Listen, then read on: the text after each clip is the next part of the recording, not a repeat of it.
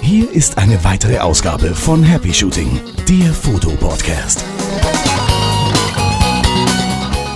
Ah, ich gehe so lange mal aufs Klo. sag, sag doch, sag doch Hoppe immer. Wie war das? Vor dem Podcast ein Pipi machen. Vor dem Podcast ein Pipi machen. Bis gleich. Ciao. Und hier sind eure Moderatoren, Boris und Chris. Ach, geht schon los? Warte mal, dann muss ich mal meine Frisur zurechtrücken. Ja, warte. Ja. Du, das ist kein Videopodcast. Hallo, so. liebe Hörer. Der Boris rückt seine Frisur zurecht und wir sind schon wieder mittendrin. Was davon übrig ist. Was davon übrig ist. Ich habe, ähm, wann habe ich denn überhaupt? Das ist ja das Lustige. Habe ich eigentlich jemals irgendwie ein richtiges Foto von dir gesehen? Ich mache hier mit dir einen Podcast und Ach nee, doch, ich habe dich ja gesehen auf diesem kleinen Videosegment, was äh, Papier 2.0. Wo war das nochmal? Ah, bei der äh, Podcast-Show. Podcast-Show. Von den Kurzfilmtagen. Genau. Richtig, in Oberhausen. Richtig, Jawohl. ja. Jetzt sind wir schon mittendrin, sind ja so reingeschlittert. Erstmal Hallo, liebe Zuhörer. Hallihallo. Ähm, ja, ich bin der Chris Ich bin der Boris. und wir Und podcasten. zusammen sind wir. Oh, ai, ai, ai, heute haben wir Okay. wieder eine Stimmung beieinander, das ist schön. Das ist sehr schön. ähm, bevor wir loslegen, lass uns doch einfach gleich mal die Themen durchrattern. Letzte Show war eine Stunde, zehn Minuten oder so. Lernfähig ist er. Lernfähig. Ja, du, ich bin heute auch so richtig gut drauf und überhaupt. Also Mein lass mal schauen. Scholli. Themen heute. Ähm, Hast du auf Pitchmuttel genommen? Pitch, auf Pitch. das kann ich nicht mehr. Ist das Ja. doof. Also, die Themen heute.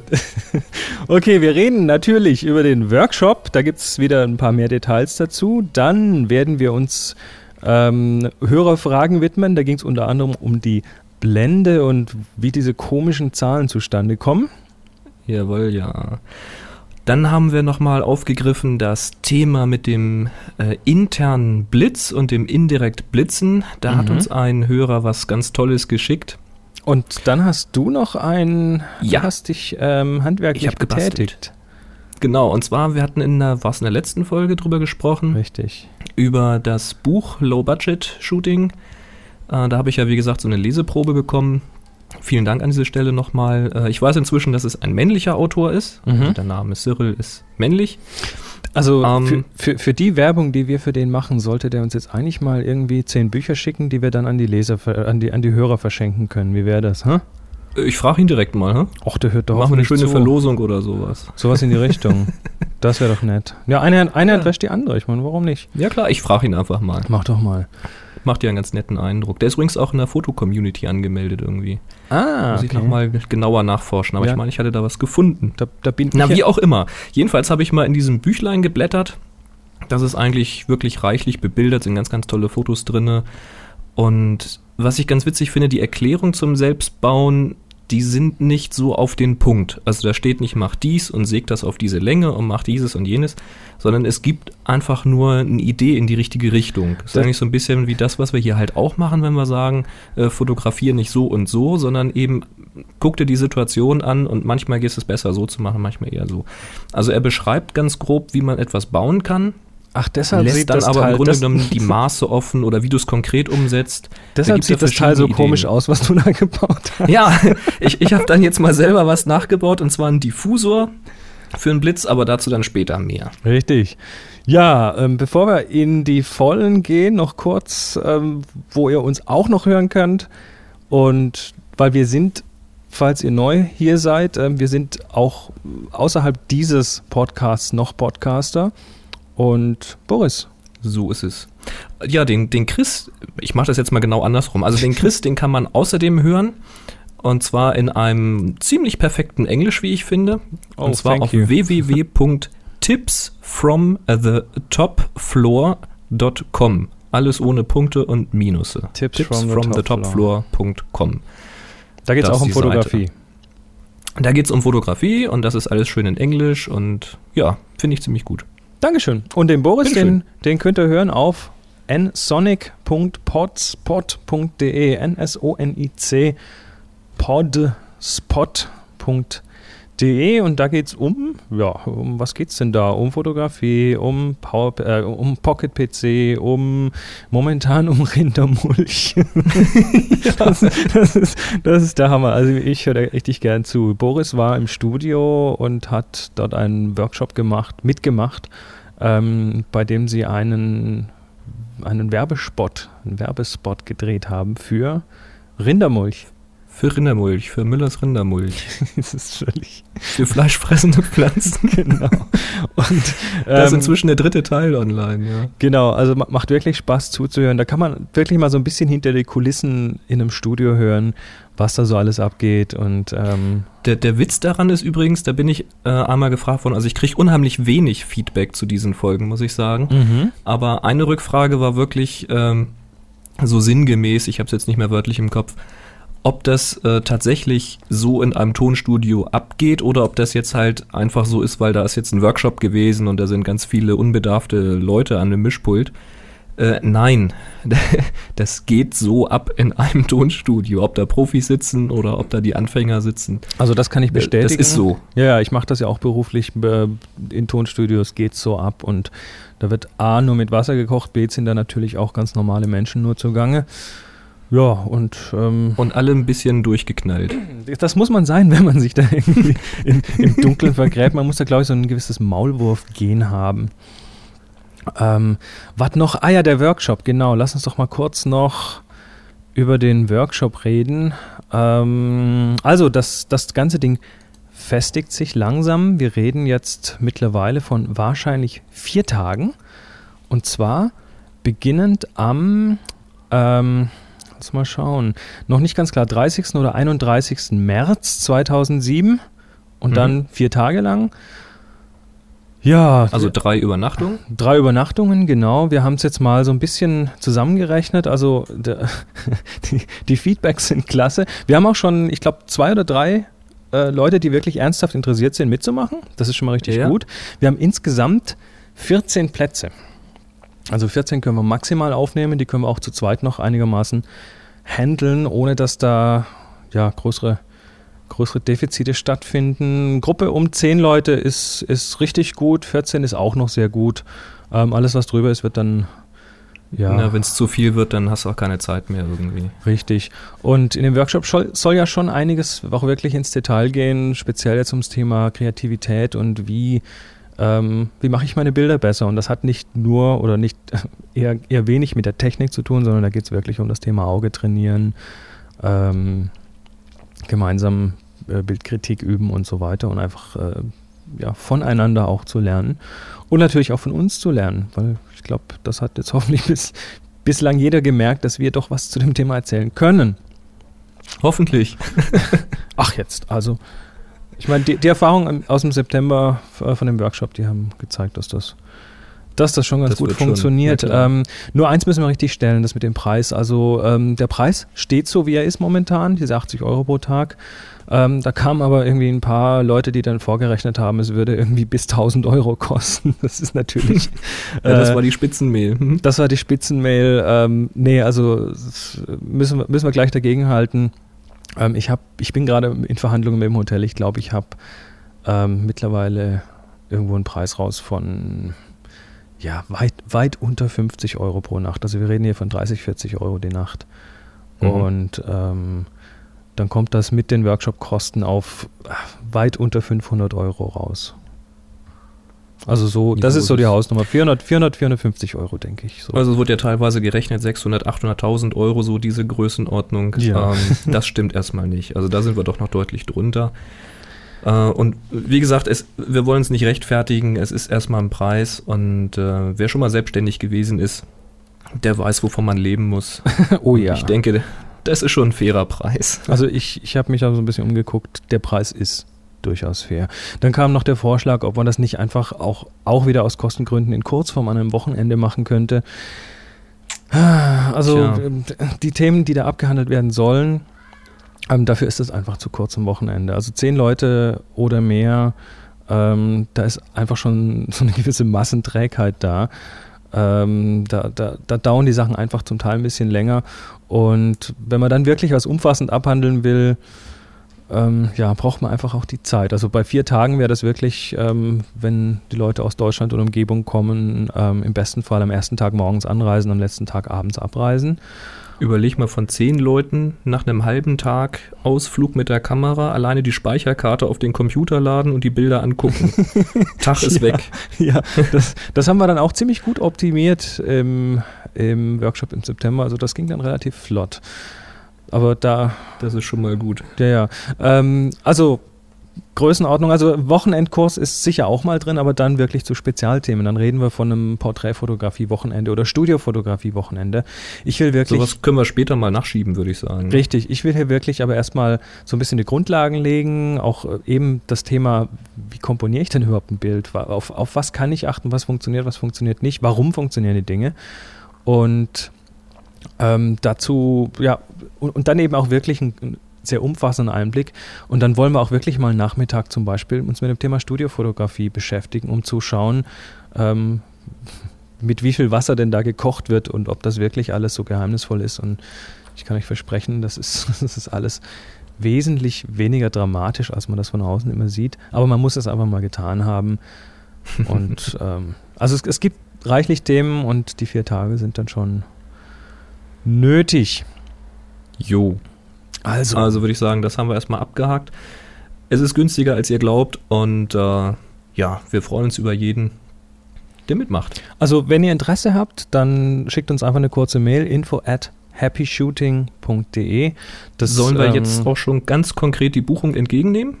Ähm, ich, ich denke, also der Termin, ich, plus minus Weil einen wir den Tag. noch nicht haben, deswegen. Also ich habe das mit dem Hotel noch nicht 100% abgeklärt. Das wird noch ein paar Tage dauern. Aber Dann schickt, warten wir vielleicht lieber noch ab. Nee, aber schickt uns einfach mal Interesse.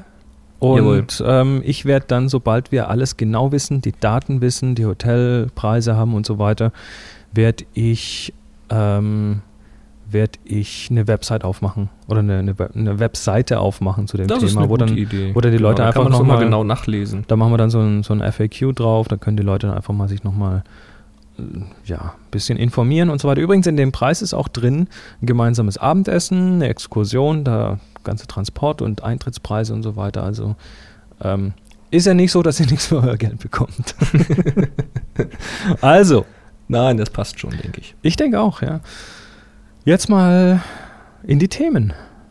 Ja, erstes Thema Blende. Warte genau. mal, ich klappe mal hier gerade zu. Wir haben ja eine ganz neue, tolle, heiße Technik, diese Sendung zu verwalten. Also, Technik. Gefragt wurde unter anderem, also ist jetzt nur einer mal stellvertretend, und zwar von Jörg Holsten. Der hat eine ganz ausführliche E-Mail geschrieben zur Frage, wie eigentlich diese Blendenzahlenreihen zustande kommen. Also wenn ihr jetzt nicht wisst, was das ist, ähm, dann schaut mal auf euer Objektiv, wenn ihr eine Spiegelreflex habt. Oder wenn ihr eine kompakte habt, dann schaut mal vorne direkt aufs Objektiv, also frontal auf die Linse. Da steht meistens irgendetwas wie äh, ja, 2,8 bis 5,6 oder 3,5 bis 6,3. Was sind das eigentlich für Zahlen? Wie kommen diese zustande? Und er fragt, ob denn eine doppelt so große Zahl auch doppelt so viel Licht bedeutet. Und da hat er dann gleich noch hinten dran gehängt, dass es ja wohl auch Lichtstärken von 1 oder 0,8 gibt, die er schon gesehen hat, wie das denn überhaupt sein kann. Mhm. Das, das finde ich eigentlich ganz interessante Fragen. Die hatte ich nämlich auch sehr, sehr lange. Ja, das, das. Und das ist nicht so einfach, wie man glaubt. Ne? Die Frage wurde mir vor nicht allzu langer Zeit schon mal auf, auf meinem anderen Fotopodcast gestellt und deshalb habe ich da auch relativ flott eine Antwort parat. Ähm, Dann leg mal los. Lass uns mal schauen. Also diese Standard-Skala von Blendenwerten, das fängt ja, also irgendwo bei 1,0 an. Zum Teil, es gibt tatsächlich Objektive, die auch 0,7 haben als Lichtstärke. 1,0, 1, 4, 2, 2, 8, 4, 5,6, 8, 11, 16, 22, 32, 45, 64, 90, 128. Also, ähm, also äh, habe ich das jetzt richtig verstanden? Es gibt 1, 1,4, 2, 2,8, 4, 5,6, 8. Genau, es gibt 1, 1,4, 2. oh, ja, so kann man die Zeit auch aufblasen. Ja. ähm, nee. Nein, es klingt ziemlich krumm, diese Zahlen. Richtig, also, da, die man klingen, kann das eigentlich nicht wirklich vorhersagen, was der nächste Wert ist, oder? Äh, oh doch, und, und äh, ob man das kann. Und zwar ist der nächste Wert immer die vorige Zahl multipliziert mit Wurzel aus 2. Also mit 1,41 irgendwas. Äh, und dann noch ein Ah. bisschen gerundet, damit man es auch irgendwie sich, sich merken kann. Ähm, der Grund ist, dass die. Ja, nee, schauen wir erstmal, was das ist. Das ist nämlich. Warte mal, warte mal, warte mal, warte mal, warte mal. Warte mal. Wir sind ja ein Audio-Podcast, das geht jetzt alles zu schnell. Genau. Du sagst, es ist der vorherige Wert multipliziert mit Wurzel aus 2. Genau, also 1,0 mal So, Wurzel, Wurzel- aus 2, also mal Wurzel aus 1,41. 2. Wurzel aus 2 ist 1,41. 1,41. Genau, dann ist So. der nächste Wert 1,4 ungefähr. Clear. 1,4. Jetzt sage ich 1,4. Klick, klick. Mal. Mal 1,4. Und dann kommt da 1,9 irgendwas raus. 1,99 irgendwas, ja. Das ist 2 Okay. gerundet. Und jetzt nimmst du das wieder mal 1,4, dann kommst du bei 2,8 raus. Ah. Und dann kommst du bei 4 raus. Und dann kommst du bei Ah. 5,6 raus. Und dann kommst du bei Okay. 8 raus und 11 und 16 und 22 und so weiter. Habe ich verstanden. So, und jetzt schauen wir mal zurück äh, in die gute ja, Mathematikstunde. Ähm, das ist nämlich die, das, das bezieht sich auf die Fläche der Blendenöffnung. Mhm. Da haben wir dann, oh Gott, wie war jetzt nochmal die Formel? PR Quadrat, irgendwas Fläche. Äh, also, Fläche? schauen wir, schauen wir uns mal die Notierung an. Schauen wir uns mal, wie es aufgeschrieben Durchmesser ist. ist schon also im Quadrat. Pi mal Durchmesser ist schon, ist schon richtig, oder? Mhm. Gut. Ähm, jetzt schauen wir uns mal an, wie es aufgeschrieben wird. Da steht nämlich, es ist oft falsch geschrieben, aber richtig geschrieben ist es F Schrägstrich und dann die Blendenzahl. Ganz genau. Also F, Deswegen, es steht ja auf den Objektiven meistens auch drauf F durch irgendwas bis irgendwas. genau. Und zwar dieser Mhm. Schrägstrich heißt geteilt durch. Das heißt, wir haben, und äh, jetzt kommt das nächste, F steht für die Brennweite. Focal Length. Für die Focal Length, für die Brennweite. Und Mhm. So, jetzt schauen wir uns mal eine Blende 1,0 an. Ich, ich denke, an einem Beispiel ist es am einfachsten erklärt. Jetzt Okay, schauen wir uns mal an. Ähm, F durch 1,0, also ein sehr, sehr lichtstarkes Objektiv. Mhm. Das bedeutet, bei einem 50 mm Objektiv, da ist die Brennweite 50 mm, Mhm. heißt, dass die Blende einen Durchmesser von, 50 Millimeter. genau, Blen also Brennweite durch 1,0 von 50, durch eins mm ist hat. 50. Richtig. Okay. So, jetzt schauen wir uns mal als zweites Beispiel an Blende Wohlgemerkt, die Blende hat 50 Millimeter. Die Blende. Nicht ja. die Frontlinse, sondern Nee, die nee, Blende, die die, ja weiter Blende. hinten sitzt. Genau. Jetzt schauen wir uns Mhm. mal das nächste Beispiel an Blende 8 bei einem 200 mm Objektiv. Oh, Da hätten- Mathematik. Ja, das ist ja noch einfach. Da hätten wir dann 200, 200 mm geteilt durch 8. Das heißt, wir haben Ah, einen Blendendurchmesser von 25 mm. Zweieinhalb Zentimeter. Ähm, das erklärt Mhm. doch relativ einfach, warum ganz, ganz lichtstarke, lange Teleobjektive, so diese, diese Paparazzi-Objektive, eher so nach vorne richtig weit aufgehen. Wenn wir mal schauen, Blende 2,8 bei Mhm. einem 600 mm Objektiv. Da haben wir dann 600 durch 2,8, da haben wir dann Das rechne ich jetzt nicht im Kopf. 214 Millimeter, 21,4 Zentimeter. Also das ist vorne richtig. Das muss schon Wow. vorne auch richtig groß sein, damit die Blende überhaupt so groß sein kann. Also, das erklärt uns zum einen, Ja, nicht vorne, es muss hinten bei der Blende so groß sein. Ne? wo auch immer die sitzt in dem Objektiv. Wo auch immer die ja. sitzt, ja. Genau. Und das erklärt uns jetzt mehrere Dinge. Punkt eins, es erklärt uns, warum diese komischen Blendenzahlen ähm, größer werden, obwohl die Blende kleiner wird. Weil das ist immer die Mhm. Brennweite geteilt durch. Das heißt, wir haben hier einen inversen Wert. Ist quasi der Umkehrwert. Der Mhm. Umkehrwert, je größer die, die Zahl wird, also Blende 22 ist einfach viel kleiner als eine Blende 2,8. Mhm. Und das erklärt uns eben, äh, diese, diese Wurzel aus zwei Geschichte erklärt uns auch, äh, wie das mit der Lichtstärke zusammenhält. Denn jeder nächste Schritt in der Skala, also zum Beispiel von 2,8 auf 4, bedeutet eine Verdoppelung der Fläche der Blendenöffnung und damit eine die doppelte Menge Licht. Die Hälfte. Äh, Von richtig. 2,8 auf 4? richtig. Ja, siehst du, selbst ich bringe das manchmal durcheinander.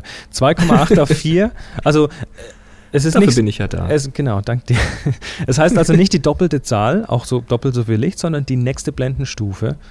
Ähm, Mhm. nach, nach unten ist entweder oder nach oben ist doppelt oder halb so viel Licht. Jetzt ist es aber richtig fies, weil wenn ich jetzt mir mal so meine Kamera angucke, dann kann ich ja nicht unbedingt nur von, ähm, meins fängt ja irgendwo an, äh, das steht da noch gar nicht mal. Also meine fängt ja gar nicht bei 2,8 an, aber auch nicht bei 4. Ich habe zum Beispiel nur eine Stufe 3,5. Richtig, da kommen wir jetzt zu den... So von 3,5 auf 4 habe ich jetzt ja mitnichten das doppelte Licht. Ne? Nee, hast du nicht. Und zwar haben wir jetzt nämlich das Ding, dass ähm, die aktuellen Kameras das eher in Drittelschritten machen. Also da müsstest du dann, wenn du ähm, auf Blende 2,8 bist und du gehst dann mit deinem Einstellrad irgendwie für die Blende drei Klicks in eine Richtung, dann hast du eine Blendenstufe mehr. Mhm. Das kann man aber in den Optionen einstellen. Der Grund, warum es heute eher Drittelschritte sind, ist ganz einfach, dann, dann kann die Kamera das ein bisschen feiner einstellen. Das war früher. Man hat einfach mehr Spielmöglichkeiten. Ne? Richtig, ne? das hat früher einfach, äh, war das aus technischen Gründen dann nicht so üblich. Ähm, Film ist auch ein bisschen, ja, Film vergibt dir eher, wenn du mal ein bisschen über- oder unterbelichtest. Bei digital muss man da schon ein bisschen präziser sein manchmal. Und Wobei das ja auch früher rein mechanisch gelöst war. Also ich könnte mir vorstellen, dass das dann schon durchaus endlich war, was man dann da eingestellt hat. Ja, klar. Und heute wird das ja alles elektronisch auf und zu gemacht. Also theoretisch könntest du die Blende ja auch stufenlos öffnen und schließen. Wahrscheinlich. Also ich, ich vermute mal so vom, vom Gefühl her, das ist wahrscheinlich ein kleiner Schrittmotor drin. Und na, der hat natürlich Bestimmt. auch seine, seine Schrittweite, also ganz stufenlos nicht, aber so im Prinzip ja will ich schon sagen. Aber, ich denke, das ist auch, ist auch mehr als genug, denke ich, diese richtig. Drittelschritte. Aber wenn man sich das mal anschaut, ähm, wir machen, ja, ich denke, wir, wir schreiben diese Blendenskala einfach mal auf, auf die Website. Ähm, also die Standardwerte sind, ich sage mal so, im üblichen Bereich fängt das irgendwo bei guten lichtstarken Objektiven irgendwo bei 1,4 an, dann kommt die 2, die 2,8, die 4, die 5,6, die 8, 11 und so weiter. Mhm. Richtig lichtstark, also es gibt ganz hochspezialisierte Objektive, ähm, die ja, das, das Problem ist, je lichtstärker man die Dinger macht, desto mehr Kompromisse muss man an anderen Ecken tun. Und, da, und desto teurer werden die Dinge auch. Und es gibt also zum Beispiel 1,0 Objektiv, gibt es schon. Da gibt es Festbrennweiten, hauptsächlich diese 50 mm. Ähm, mhm. Ich glaube, von Pentax gab es mal eins. Ich glaube, Nikon hatte auch mal eins oder hat sogar noch eins. Canon ähm, hat auch so ein Ding. Ja, die sind dann, die sind dann super, super, super lichtstark, aber man ähm, erkauft sich das dann dadurch, dass zum Beispiel die, die, äh, dieses Bokeh im Hintergrund, diese Unschärfen im Hintergrund ganz hässlich aussehen und solche Geschichten. Wobei man ja auch nicht vergessen darf, wenn ich jetzt Blende 1.0 habe, wir haben ja schon gelernt, ähm, je weiter ich die Blende aufmache, also je kleiner der Wert, desto weniger äh, Schärfentiefe habe ich. Richtig. Und wenn du dann noch richtig nah dran bist, dann hast du eh überhaupt keine das wird, Schärfentiefe mehr. Das wird schon echt knifflig mit einer 1.0. Ne? Richtig. Du hast höchstens noch den Vorteil, dass ja sehr viel Licht reinkommt, auch für die ganze Messelektronik. Also dass er dann die Belichtung und die Schärfe noch äh, kriegt. Obwohl bei 1.0 bin ich mir auch schon nicht mehr sicher. Ja. Ob das noch so viel hilft. Ja, also Grundregel, Grundregel erstmal, die, wenn die Zahl größer wird, wird die Blende kleiner. Da muss man sich einfach dran gewöhnen. Und, ähm, Ach ja, und übrigens, wenn, wenn, wenn der Wert halt kleiner ist als 1,0, heißt es ja genau im Umkehrschluss, dass die Blende einen größeren Durchmesser hat als die Brennweite. Richtig. Mehr heißt es nicht. Ähm, ich habe nämlich früher immer gedacht, ähm, dass diese Zahl angibt, äh, wie viel Licht hinten ankommt. Richtig. Das ist ein ganz weit verbreiteter Irrtum, dem ich selber jahrelang äh, unterlegen ich, bin. Ich auch. Man denkt immer, vor, vorne kommt die Anzahl äh, 100 rein an Licht, ja, 100, 100 Lichtsachen kommen vorne rein, wie auch immer, irgendwelche Lichtdingelchen. Und dann müssen die ja durch ein ganz kompliziertes Objektiv durch und das ist ja schwierig, da wird, sind ja viele Linsen drinne und so weiter. Und hinten kommen dann vielleicht nur noch 50 Lichtteilchen an und das ist dann irgendeine Zahl, ein Faktor. Ja, aber und da so hatte ich immer gedacht, wenn der Faktor 1 ist, dann würden von diesen 100 Lichtdingelchen auch 100 Lichtdingelchen hinten auf dem Film oder auf dem Sensor ankommen. Und 0,7 genau 0,7 würde dann quasi das Licht verstärken, richtig? Genau, so habe ich immer gedacht. Nee, so ist es leider nicht. Aber so ist es genau nicht. so ist es leider es nicht. Es gibt nur den Durchmesser an. Ja. Ja, aber ähm, im, im, Prinzip, also man, bevor man da jetzt anfängt, sich zu Tode zu rechnen, wie viel ist denn jetzt das Licht und wie, äh, ähm, es, es gibt ist, übrigens es ist im, wichtig, im DSLR-Forum, da gibt es einen Thread, der sich damit beschäftigt, äh, wie groß denn wohl die kleinste Blende sein könnte. Ach so. Also 0,7 gibt's ja noch, 0,75. Solche Objektive gab's früher mal zu kaufen, irgendwie von Zeiss oder sowas. Mhm. Ähm, und da haben irgendwelche wahrscheinlich physikalisch und mathematisch bewanderte User haben da mal dann eine Rechnung aufgestellt und auch ein bisschen geforscht und haben gesagt, 0,35 oder 0,36, glaube ich, ist das äh, physikalisch letzte mögliche, was man machen kann, weil danach äh, passt das mit den Lichtbrechungen und den Winkeln und so weiter nicht. Ich bin jetzt kein Physiker. Ja. Aber selbst bei dieser Geschichte müsste das irgendwie so sein, dass äh, quasi der Film nicht hinter der Blende, sondern quasi irgendwie mittendrin sitzt oder so. Keine Ahnung. Also vielleicht finde ich den Thread nochmal wieder, dann kann ich den verlinken für alle Interessierten. Aber das ist jetzt schon die Äh, Übergeeks. War sehr abenteuerlich. nee, aber ich sage jetzt mal, bevor ihr anfangt, hier euch in Wolf zu rechnen, ähm, A, verlasst euch einfach auch ein bisschen auf den Belichtungsmesser der Kamera, so schlecht ist der nicht. Und B, ähm, entwickelt ein Gefühl dafür und das kommt eben nur mit der Praxis. Also geht raus und schießt Bilder. Schmeckt's? genau, ich musste nochmal gerade was trinken. Habe ich dich überrascht? ähm, ja, Nee, das passt schon. Ähm, wichtig war halt, also ich denke auch die Blendenreihe, die schreiben wir auf die Webseite, Mhm. auf happyshooting.de. und da machen mit wir den ganzen Blenden rein, weil wenn wir davon reden äh, und sagen, nimm mal eine doppelte Blende äh, statt was weiß ich der Hälfte der Belichtungszeit oder solche Späße, dann meinen wir natürlich nicht diese Drittelschritte, sondern immer den ganzen Schritt. Genau, also eine Blende, eine Blende aufmachen heißt dann ähm, einen, eine Zahl in der Blendenreihe nach unten gehen. Zum Beispiel von 4 auf 2,8. Zum Beispiel. Ne? Solche Sachen. Ja, Jawohl, das soll es aber auch schon gewesen sein, hm? die Blende. die Blende. Jetzt, ähm, genau, und wenn die Blende nicht weit genug aufgeht, weil das Licht nicht reicht, dann hilft dir nur Blitzen. Ah, Ist das ich, eine tolle ich, Überleitung? Ich wittere eine Überleitung. Ich sag's dir. Erzähl mal. Ja, und zwar haben wir gesprochen in einer der letzten Folgen zum indirekt Blitzen mit internem Blitz. Nochmal kurz zum Wiederauffrischen. Das Problem ist, der interne Blitz sitzt natürlich direkt in Schussrichtung über dem Objektiv. Bei einer Spielreflex oder bei einer kleinen, ähm, kompakten, sogar irgendwie schräg neben dem So leicht daneben, genau. Aber auf alle Fälle immer frontal. Ja. Das heißt, wenn ich jemanden auf einer Party fotografiere, dann äh, blitze ich den immer direkt ins Gesicht. Und das hat gleich mehrere eklige Effekte. Zum einen äh, kommt natürlich auch Reflexion von diesem Gesicht direkt wieder zurück. Auf einer Party schwitzt man gerne und wer pudert schon irgendeinen heißen Tänzer da erstmal ab, bevor er ihn fotografiert. Das heißt, du hast immer diese ganzen Glanzpunkte ähm, auf der Stirn. Du hast quasi das ganze Gesicht tot geblitzt, weil ja auch der ganze Schatten nach hinten geht. Das heißt, das Gesicht hat gar keinen Schatten. Das heißt, du hast so diese, diese klassischen Pfannkuchen-Gesichter auf Genau, dem Bild. Ja. total platt, total glänzend. Du siehst jeden Pickel und äh, ja, ist nicht schön. Und wenn er dann noch von der Wand steht, hast du auch noch einen riesen fetten Schlagschatten hinter der Person. Es sei denn, du hast einen Ficus Benjamini dahinter stehen. Genau, mein Geheimtrick. genau, das ist das Problem. Und die Lösung, haben wir ja gesagt, wäre indirekt blitzen. Das heißt, man geht jetzt mit einem Blitzgerät, äh, das man nach oben stellen kann, zum Beispiel über die Decke, wenn die jetzt nicht gerade in der Kathedrale riesenhoch ist. Oder grün angestrichen. Oder grün angestrichen. Gut, das kann man heutzutage korrigieren. Wir sind ja digital.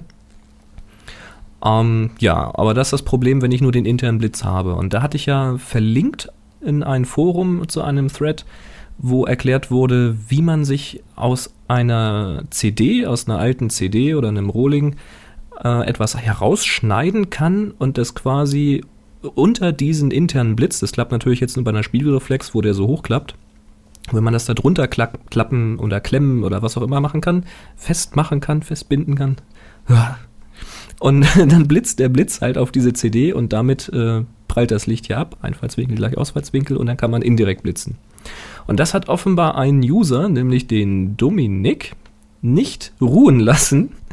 Und der hat das gleich richtig professionell umgesetzt. Der hat sich nämlich ein Stück Blech genommen, hat sich das zugeschnitten, gebogen und eben an seine Kamera montiert. Das kann er sich da reinklemmen. Und der hat uns einen Link geschickt, wo er das mal gezeigt hat, äh, wie er das gemacht hat. Also da sieht man, wie das Teil da gebaut ist. Und da sieht man auch mal so ein Vorher-Nachher-Bild. Und das finde ich echt klasse. Tja, das, das Ergebnis kann sich sehen lassen. Und das, Absolut. Und das Teil sieht gar nicht mal so schlecht aus, was er sich da in die Kamera gebaut Das hat. sieht richtig aus, als ob man es kaufen könnte. Also wirklich toll gemacht. Hut ab, Dominik. Tja. Echt klasse. Viel, viel besser als mit der CD. Ja. Genau. Und wo wir gerade beim Blitzen sind, Und wo wir gerade beim Blitzen sind, genau. da kannst du jetzt mal ein bisschen von, deinem, von deiner Bastelerfahrung Genau. reden. Sind die Finger ich noch alle dran? experimentiere gerade. Hm? Sind die Finger noch alle dran? Die Finger sind alle dran, ja, ja, na klar. Okay. Also, es geht um das Buch Low Budget Shooting. Und wie gesagt, da sind ganz tolle ähm, Ideen drinne und so ja recht grob gehaltene Bauanleitungen, aber alles sehr übersichtlich mit ganz, ganz vielen Bildern. Und worum geht's in dem Buch? Es geht darum, wie kann man sich quasi Studio-Equipment selber bauen und das zu möglichst geringen Kosten, aber immer noch im Hinterkopf äh, noch so bauen, dass es auch ein bisschen was fürs Auge ist. Ja, also es, es gibt so Lösungen, ähm, den Diffusor zum Beispiel, von dem ich jetzt gleich mal reden will. Es geht also darum, ähm, vor das Blitzlicht etwas davor zu bauen, damit das Licht eben nicht so knallhart auf das Objekt fällt, sondern dass es vorher ein bisschen gestreut wird, so ein Diffusor eben. Das, das heißt, dass, die, die, dass der Blitz nicht aus einer punktförmigen Quelle kommt, sondern eher von der Fläche kommt. Von der Fläche, genau. Ein bisschen gestreut. Selbst wenn es eine Fläche ist, es geht halt nicht jeder Lichtstrahl geradlinig in eine Richtung, sondern es wird alles ein bisschen gestreut. Du hast also ein bisschen direkt und ein bisschen indirekt und das eben nicht mehr auf einer Fläche von, ich weiß nicht, wie viel hat so ein Blitz an Quadratzentimetern, lass es, weiß nicht, vier, fünf Quadratzentimeter sein, Ja. sondern von einer riesengroßen Fläche. Hast also einfach wärmeres Licht. Und äh, sowas kann man natürlich kaufen, das kostet dann halt ein paar Euro. Und sowas kann man natürlich auch selber bauen, ganz, ganz billig. Dann nimmt man sich einfach eine alte Milchtüte zum Beispiel, kann man sich nehmen oder einen alten Joghurtbecher oder irgendetwas. Schneidet, also wäscht den vorher aus, bitteschön. schneidet ein Löchlein rein und macht da Backpapier oder so Butterbrotpapier vor dieses Loch, stülpt das Ganze dann über den Blitz. Und dann hat man auch so einen einfachen Diffusor, wobei die Fläche dabei nicht unbedingt größer wird, aber immerhin. Äh, sieht aber scheiße aus. Also, Das kommt aber dann auf, auf den Joghurt an. Ja, sicherlich. Aber ich sag mal, mit so einer Milchtüte oder so einer umgebauten Pringles-Tüte, ich habe das schon mit einer Pringles-Tüte gesehen, sowas. Ja. Äh, man, das, man kann das machen und das funktioniert natürlich auch. Und wenn man nicht vorhat, damit zum Kunden zu fahren oder sowas, dann kann man das ohne Probleme machen. Will ich gar nicht schlecht reden. Nur, äh, wenn man Kundenbesuch hat oder man fährt zum Kunden, dann darf es ruhig irgendwas sein, was auch so aussieht, als ob es wichtig wäre. Sag ich jetzt mal so. Mhm. Äh, man will ja nicht als Kasper erscheinen. Und da hat er halt ein bisschen auch Wert drauf gelegt, dass die Dinge, die er da ähm, als Idee eben hat, so zu realisieren sind, dass es wirklich auch was Professionelles sein könnte. Das fand ich eigentlich sehr, sehr ansprechend und habe gedacht, das muss ich mal probieren, weil gleich vorneweg sagt er, weil ich habe auch gedacht, so selber bauen, ne? Ich was selber bauen, naja, das ist schon lange her, Werkunterricht und sowas und die Noten waren auch nicht so toll. Aber ganz vorne schreibt er, das könnte sogar jemand mit zwei linken Händen. Und ich Mhm. dachte, okay, habe ich, kann ich mal machen. ja, und dann hat er auch ganz gut beschrieben, wo man die Einzelteile herkommt. Und jetzt geht's halt mal um diesen Diffusor, weil den habe ich heute mal gebaut. Nein. Doch. Wahnsinn. Ja, und da hat er geschrieben, da holt man sich halt ein paar Stangen und ein paar Endkappen und ein paar äh, Verteilerstücke und so weiter. Klingt alles ganz wichtig. Kriegt man alles im Drachenladen, hat er auch geschrieben. Ja, dann habe ich mal Such, Such, wo kriege ich denn hier in der Nähe einen Drachenladen? Und tatsächlich, in Göttingen gibt es einen Drachenladen. Also sowas scheint es wohl in jeder Stadt irgendwie zu geben. Also ein Geschäft, wo man alles Mögliche bekommt für so Lenkdrachenbau und sowas. Mhm. Ja, und dann bin ich reingegangen und wusste natürlich das überhaupt nicht, was ich kaufen will. Ja, ich kenne die ganzen Begriffe ja nicht so richtig. Und dann kommt man sich mal ein bisschen blöd vor. Och, da, War also, kurz, da ist Hm? meine Erfahrung, da fragt man einfach. Also, ich habe bisher bei solchen Selbstbauprojekten einfach immer gesagt, worum es geht. Da haben die Leute zwar immer dumm geguckt, aber dann waren sie auch sehr hilfreich. Genau die Erfahrung habe ich auch gemacht. Ja. Na, also man darf halt keine Angst haben, äh, davor jetzt irgendetwas einzukaufen, was man in seinem Leben vorher noch nie eingekauft hat.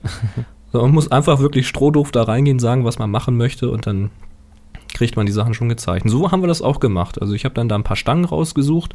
Äh, bei mir haben die 3 mm Durchmesser, das sind so Kohlefaserstangen, die man da am Drachenbau verwendet. Habe dann auch gefragt, womit ich die denn kürzen kann. Ich hätte auch noch mal genauer lesen können. Im Buch steht auch, man nimmt da einfach eine feine äh, Eisensäge, damit geht das. Ah. Und ganz wichtiger Tipp, wenn man diese Stangen kürzen möchte, dann sollte man an der Stelle, wo man sägt, vorher einen Teser drum kleben. Also es muss jetzt nicht von der Firma Tesa sein, das kann auch irgendein anderes äh, Klebeband sein. Scotch 3M, äh, ja. Ich kenne die nicht, aber ich ist so wie Tempo. Das ist für mich Begriff für Taschentuch und Tesa ist so ein Kleber. Also Klebeband drumrum. Ja, genau, Klebeband dann, drumrum, dann franzt das nicht weil so dann, aus, dann oder? äh, äh, spleißt das nicht so auf, weil dieses Genau. Kohlefaser ist ja relativ brüchig. Und selbst wenn man irgendwelche Alustangen oder sowas nimmt, das ist ja, dann hast du so Späne dran und das kannst du vermeiden mit diesem Kleber. Hm. Ja, und dann habe ich mir ähm, so eine Meterstange, also zwei Stück habe ich mitgenommen und die eine Meterstange habe ich zerteilt in vier 25 Zentimeter Stücken. Dann hast du so vier schöne Stangen. Und dann habe ich eine ganz interessante, also aus dem anderen Stück habe ich kleinere Stücken noch abgesägt, eine, eine interessante Konstruktion gebaut, ähm, die sich zusammensetzt aus eben kleinen Stangen und Verbindern, an denen wieder die großen Stangen hängen. Äh, kann ich jetzt hier gar nicht so mündlich alles klären, ist aber in dem Buch ganz toll beschrieben. Sollen wir da mal das Bild, mit- das Bild irgendwie? Auch mit, ja, ach, genau, ich habe Shownotes dem Bild machen? geschickt. Das tun wir in die Shownotes. Ich kann es auch nochmal bei Flickr reinstellen, aber ich denke, in den Shownotes ist es gut aufgehoben. Hm. Da sieht man es, ich kann auch nochmal ein Detail davon machen. Weil das ist ein bisschen unscharf geworden. Machen Aber wir. machen wir, ich, ich tue ein Foto rein. Ähm, ja, und vorne ist jetzt natürlich, ähm, also von hinten kommt der Blitz. Dieses ganze Gestänge wird auf den Blitz einfach draufgesteckt. Oh, Ich kann wieder toll erklären heute. Man bastelt also irgend so ein, so ein wildes Gestänge zusammen. Das sieht aus wie, wie auf dem Foto. Und das steckt man dann auf den Blitz. ja, nee, das, also ich, ich habe ja, ich habe das Foto gesehen, das hast du mir kurz vor der Sendung jetzt noch äh, ne, als E-Mail Ja. E-Mail geschickt und ich könnte es auch nicht erklären. Das muss man einfach sehen. Also Leut, Leute, schaut euch das haben, Foto an. Das ist, das sieht aus wie so ein, ja, so, so ein, Wie auf dem Foto halt. Die Amis würden Plumbing sagen, also das ist eher so äh, wie so Wasserleitungen mit Verbindungsstücken und so weiter. Nur halt in klein und in schwarz. Wenn man die Grundform nehmen würde und man würde sie massiv ausfüllen, dann wäre das eigentlich ein Pyramidenstumpf. Ja. Ne? An der einen Seite ist ein äh, kleines Rechteck. Also du hast, halt du hast einmal diesen, diesen viereckigen Halter, der um den Blitz geht und dann hast du diese vier Stangen, die so pyramidenförmig da raus, seitlich weg nach vorne. rausgehen und da ist dann Und vorne vor ist ein Tuch. Und ähm, das ist, was vorne vor ist, ist quasi das, was die Fläche des Blitzes vergrößern soll und was das Licht eben zerstreuen soll. also das ist so halbdurchlässig, weißlich. Genau, in, in der Anleitung, in dem Buch soll das sein eine Leuchttischfolie. Mhm. Die habe ich natürlich nicht im Drachenladen bekommen. Da steht in dem Buch auch drin, da sollte man mal beim, beim Werbefachmann fragen. Das habe ich jetzt leider nicht mehr geschafft. Wollte ich dann aber nochmal machen. Aber ich habe als Ersatz habe ich mir einfach diese Drachen, äh, dieses, äh, sag schnell, Spinnaker-Nylon geholt. Ah, so, sollte aber dann nicht gefärbt sein, sollte weiß sein. Das ist weiß, Ja. genau. Gefärbt kannst du natürlich wieder witzige Effekte mitmachen, aber ich wollte ja erstmal ohne Effekte. Also eine, eine Alternative hätte ich dir auch noch und zwar habe ich mir kürzlich auf Ebay für, für eine ähnliche Geschichte Diffus, Diffusionsfolie geholt. Die kriegt man da so unter der Kategorie Fotostudio. Ähm, das ist im Prinzip auch so eine Milch, Milchfolie. Was kostet die? ähm, Ui, was war das? Ähm, 50 auf 50 Zentimeter, 5 Euro oder sowas. Ah, also- Ist nicht ganz so billig wahrscheinlich wie das, was du da gekauft hast, aber ist, ist im Prinzip so wie Pergamentpapier, nur aus Kunststoff und auch schön diffus und aber ganz rein weiß, dass da auch ja kein Farbstich reinkommt und so. Mhm. Ja, geht auch in die Richtung. Also der Spinnaker-Nylon ist natürlich ein bisschen günstiger. Ja. Ich habe jetzt die Preise nicht genau im Kopf, aber es liegt irgendwo um zwischen 3 und 4 Euro ein laufender Meter. Der ist dann aber, glaube ich, auch einen Meter breit. Also kriegst ein Riesentuch für wenig Geld eigentlich. Kannst du lauter Diffusoren basteln. Genau. Ich habe da jetzt 30 mal 30 Zentimeter rausgeschnitten, wie das im Buch auch beschrieben war. Und habe das dann da ganz toll drauf befestigt. Das Blöde ist, wenn man sowas noch nie gekauft hat, dann kauft man ja auch alles. Und äh, ich brauchte halt vier Verteiler, die im Winkel weggehen, Mhm. damit ich eben diese vier Stäbe im Winkel nach vorne kriege, dass der, der Öffnungswinkel, dass das größer wird. Und da habe ich dummerweise dreimal den gleichen und einmal den anderen. Oh. Deswegen habe ich jetzt einen Winkel, der ist ganz anders. Ach, deshalb sieht das so deswegen ist das alles krumm und schief. Naja, aber nee, ist ja gut. also, den muss so ich nochmal ja. austauschen, dann passt das. So lernt man ja. Ja, Ja, jetzt. und so und der Witz daran ist jetzt folgender. Jetzt fragt man sich, wozu diesen ganzen Scheiß Aufwand. Äh, da habe ich auch äh, ein Beispielbild gemacht, nämlich einmal ohne und einmal mit, nämlich um diese Schatten zu vermeiden oder um sie zumindest weicher zu kriegen. Genau. Ich habe dazu einfach mal ein paar äh, Pflanzen, die hat Tanja heute mitgebracht. Ähm, wir nennen sie liebevoll Krepel. Krepel. Die, die habe ich auf ein, auf ein äh, Tischchen im Flur gestellt vor eine weiße Wand. Und dann habe ich mal das Blitzgerät draufgesetzt. Es ist dann halt nicht mehr der interne Blitz, sondern es ist halt ein großer Blitz, wo man das draufstülpt. Und habe die mal angeblitzt. Und das Ergebnis ist klar. Die Blätter werfen einen richtig ziemlich knallharten Schatten an die Wand. Und dabei habe ich schon leicht nach oben geblitzt, also ein bisschen indirekt geblitzt.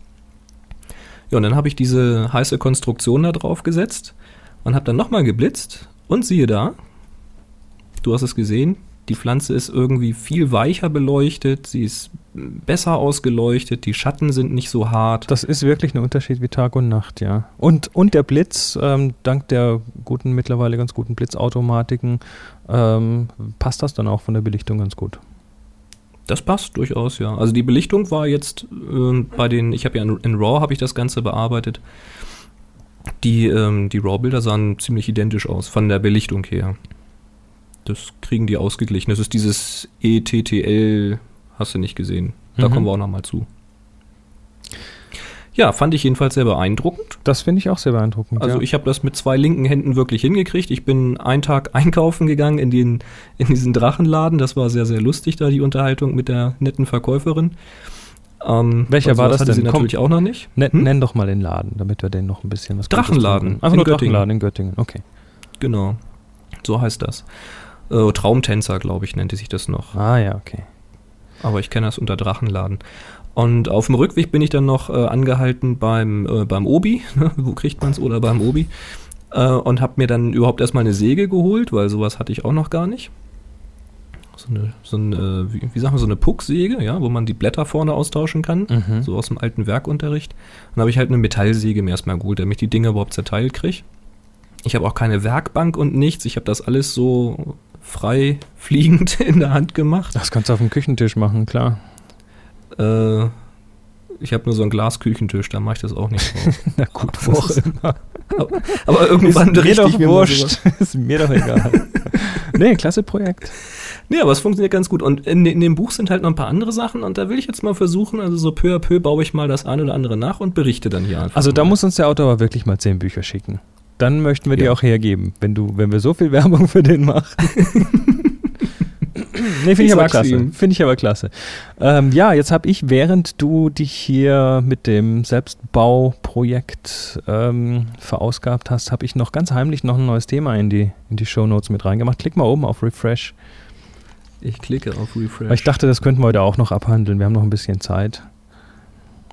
Und zwar geht es da um das Fotografieren in der In der Öffentlichkeit. Öffentlichkeit. Ja. ah, sind wir gerade gefragt worden. Genau, der Fabian Wiesner hat, hat uns nämlich geschrieben. Ich lese mal vor. Mach Hm? mal. Ich, ich bin jetzt mal Fabian Wiesner. Er schreibt. By the way, viele Freunde und Bekannte von mir tun sich schwer, in der Öffentlichkeit zu fotografieren. Sprich, wenn Menschen den Fotografierenden zusehen. Stichwort Schamgefühl, Schüchternheit und whatever. Vielleicht könnte man den Mädchen und Jungs da draußen mal ein paar Tipps geben, wie man diese kleine Hürde überwinden kann. Spontan würde mir leider kein Tipp einfallen, bin da viel zu offen aufgewachsen. Kenne ich irgendwie. ja. Ähm, Ja, und da gibt's aber wirklich ein paar ganz, ganz schöne Ideen. Ja, da Leg gibt's, mal los. Da gibt's, ähm, ja, im, im Prinzip ist es bei solchen Sachen, also ich, ich kenne das auch, wenn ich jetzt irgendwie ganz extreme Sachen fotografiere und mich dazu irgendwie hinlegen muss auf den Rücken, auf den Bauch oder sonst was, da ist, ähm, da ist es dann nicht so leicht in der Öffentlichkeit, weil die Leute natürlich wirklich erstmal dumm gucken. Man da- zieht Aufmerksamkeit auf sich. Natürlich, natürlich. Auch Das wenn, du, ich. auch wenn du eine dicke Kamera und noch einen dicken Fotorucksack und so. Also da, ja, ähm, was da erstmal wirklich hilft, ist natürlich, ähm, wenn man es nicht alleine tut. Wenn ihr einen Kumpel, Freund, Bekannte habt äh, oder vielleicht sogar in einem Fotoclub seid oder sowas, ähm, in der Gruppe rausgehen. Zu zweit, zu dritt, zu viert rausgehen und zu fotografieren. Äh, zum einen hat man da dann auch Leute um sich, die ein gleiches Interesse haben. Ich kenne das, wenn man so mit einem Familienausflug dann, äh, dann ist man immer derjenige, der irgendwie 100 Meter weiter hinten läuft, weil er, weil er immer noch was gefunden hat. Also man Ist das bei dir auch so, ja? Also ja, ja, und dann, dann kann man sich Die Freunde hat man immer nur von hinten fotografiert dann. so ungefähr. Oder Nee. hallo, dreht euch mal um. Ja, und, und, und, und dann kann man sich auch nicht so ganz frei dem, dem Ganzen widmen, weil die Leute laufen einem ja weg und ach nee, also ähm, es macht schon richtig Spaß, in der Gruppe loszugehen. Zum einen Aber wo du das gerade sagst, ich, war- ich war jetzt nicht, nicht wirklich vorbereitet, weil ich, das ist jetzt spontanes Thema. Aber wo du das gerade ansprichst mit äh, in einer Gruppe fotografieren, deswegen habe ich wahrscheinlich auch jetzt nicht mehr so wahnsinnig viel Hemmung, weil früher war ich auch eher so der schüchterne Typ. Aber ich habe ja gesagt, ich bin relativ früh da in diese Fotografie gekommen und auch Dunkelkammer gehabt und Freunde gehabt, die auch eine hatten und so weiter. Das hat sich irgendwie so ergeben über Schule und AGs, die man so hatte. Da war so eine Foto-AG. Und da sind wir teils zu dritt und zu viert losgezogen. So mit der Kamera von den Eltern. Oder halt mit einer äh, günstigen kleinen Knipse. Mit Schwarz-Weiß-Film drin. Und da sind wir so durch die Dörfer gezogen und über die Felder. Und da hatten wir schon ziemlich Aufmerksamkeit auf uns, aber wir waren halt nie allein. ja. Und irgendwann gewöhnt man sich dran. Ne? Und ähm, was wir da natürlich dann auch anbieten können im Rahmen des Fotoworkshops, genau das, dann können wir da so eine kleine Therapie zu dem Thema anbieten. Das ist eine prima Idee. Weil da geht man Wie ist natürlich- die Fußgängerzone da bei euch. Oh, prima, prima. Also da So können ein wir bisschen wirklich so- Street Photography. Da können wir wirklich, wirklich sowas ausprobieren und da sind wir in der Gruppe unterwegs. Also das ist klasse.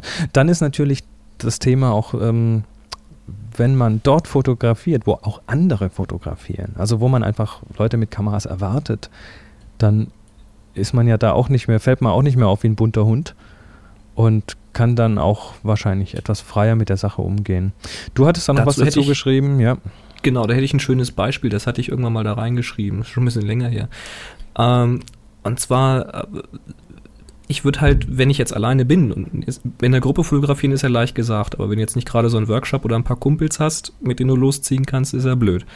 Ähm, deswegen würde ich da vorschlagen, erstmal selber sicher sein, was man da tut, also auf irgendwelchen freien Feldern oder im Wald oder in weitläufigen Parkanlagen oder sowas anfangen, wo Also- wenig Leute sich rumtreiben. Genau. Da kann man sich mal schön in die Büsche schlagen, ein paar Fotos machen. Da fällt man nicht gleich auf, ist quasi mal so langsam rannähern an, an diese, äh, ja, an, an die Fremden sozusagen. Und dann zum Beispiel mal in den Zoo gehen. Da sind zwar unheimlich viele Leute, die da rumlaufen, nur erstens, die meisten gucken nicht auf den Fotografen, sondern sie gucken auf die Tiere.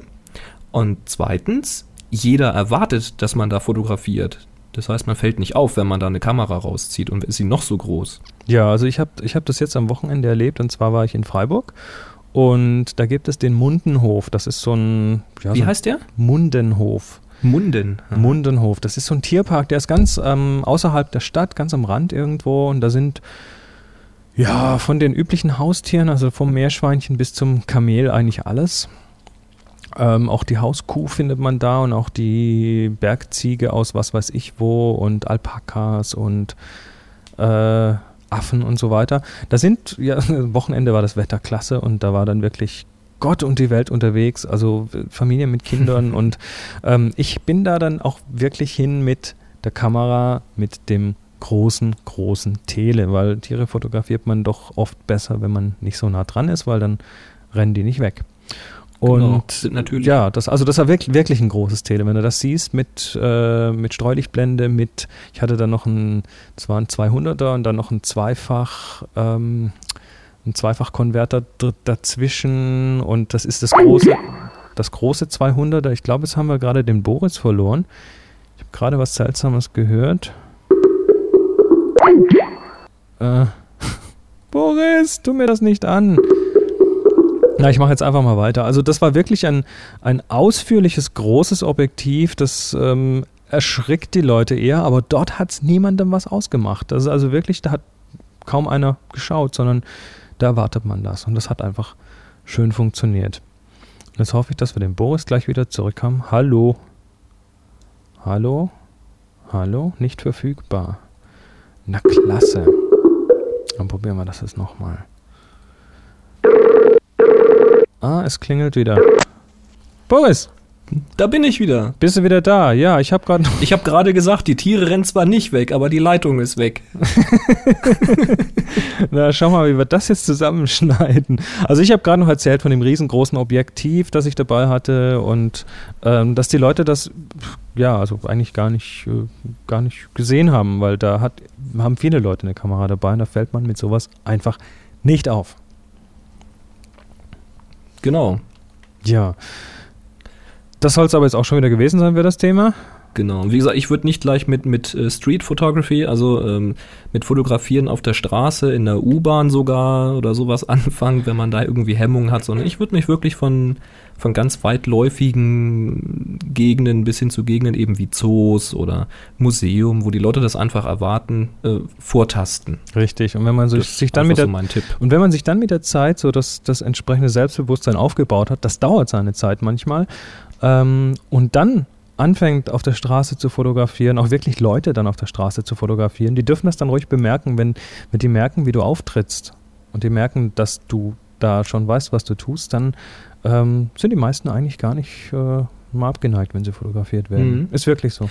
Also, was für mich damals ganz wichtig war, als ich noch so ein kleiner Bub war, ja, ganz schüchtern so und ich habe mich gar nicht getraut, irgendwo hinzugehen, ja. Da war irgendwann mal für mich ganz wichtig, dass dieser Klick gekommen ist, zu sagen, ähm, es ist mir scheißegal, wie bescheuert ich aussehe, ja, wenn meine Frisur irgendwem nicht passt, sein Problem, ja, ich bin halt so, wie ich bin, das kann ich auch nicht ändern. Ich muss niemandem gefallen, also jetzt rein äußerlich. Und äh, wenn man mit, mit einer Fotografieausrüstung losgeht, dann hast du die Kamera vorm Bauch und du hast noch eine Tasche umhängen oder einen Rucksack oder äh, weiß der Teufel, dann hast du noch ein Stativ in der Hand. Das sieht alles ziemlich scheiße aus im Grunde genommen, immer ziemlich wild. Äh, einfach diesen Klick im Kopf machen. Es ist mir scheiß egal, ja. Alle anderen da draußen sehen noch viel bescheuerter aus. Richtig. Und dann geht man da einfach durch und sagt sich, Bis auf unsere und Hörer. wenn die jetzt, ja, und wenn sie sich jetzt alle umdrehen und mit dem Finger auf mich zeigen, sagen, na, na, na, na, na, na, ist mir scheißegal, weil ich mache hier genau das, was ich bin. Ich bleib mir selber treu. Ich stehe dazu, was ich jetzt hier mache. Ich habe da jetzt Spaß daran und ihr könnt mich gar nicht. Und das hat irgendwann mal Klick gemacht. Und das kann ich mal als Tipp mitgeben, sich das immer wieder einreden. Und wenn man dann mal rausgeht, dann wird man sehen, da zeigt gar keiner mit dem Finger auf einen und sagt, na, na, na, na, na, na. Das passiert nicht. So, und das, Ja. üben, und das üben wir dann auch auf dem Fotoworkshop. Also fleißig anmelden. Info at happyshooting.de. Jawohl. Ah, ich glaube, das war's schon wieder für heute. Oh nee, warte mal, wir haben noch einen Fotowitz.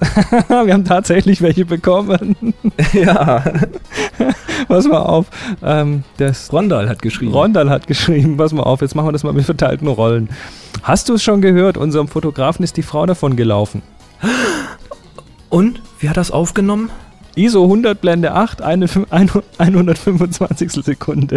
Ist der doof. Schenkelklopfer. Also wenn ihr, wenn ihr einen besseren, also nee, Rondal, der war klasse, der war super. Und äh, Rondal hat uns auch noch mehr geschickt, aber die wollen wir nicht gleich auf einmal verpulvern. Aber falls ihr noch, noch andere Fotowitz habt, immer her damit info at happyshooting.de. Dann dürft ihr natürlich auch noch, wie gesagt, unsere, ähm, unsere Solo-Podcasts besuchen. Das wäre nsonic.potspot.de, N-S-O-N-I-C. Und tipsfromthetopfloor.com. Genau. Und ja, Kommentare könnt ihr schreiben auf www.happyshooting.de. Oder- Und wenn ihr ein Mikrofon an eurem Rechner habt, dann könnt ihr da rechts ein bisschen runter scrollen. Dann ist da so ein MyChingo-Applet auf unserer Homepage. Auf der Homepage auf happyshooting.de. Und da kann man draufdrücken und dann könnt ihr uns eine Sprachnachricht hinterlassen. Richtig. Und mit Und- etwas Glück spielen wir die hier auch. Genau, da freuen wir uns immer drüber. Genau. Ja, dann bleibt uns eigentlich nichts anderes, als allen eine schöne, schönen Rest der Woche zu wünschen. Schönes Wochenende und wir kommen nächste Woche wieder. Genau. Bis dann. 3, 2, 1. Happy Shooting.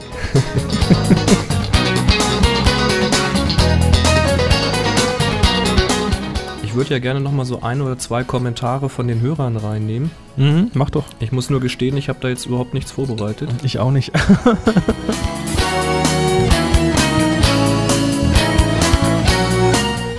wie, wie habt ihr eure Pflanzen genannt?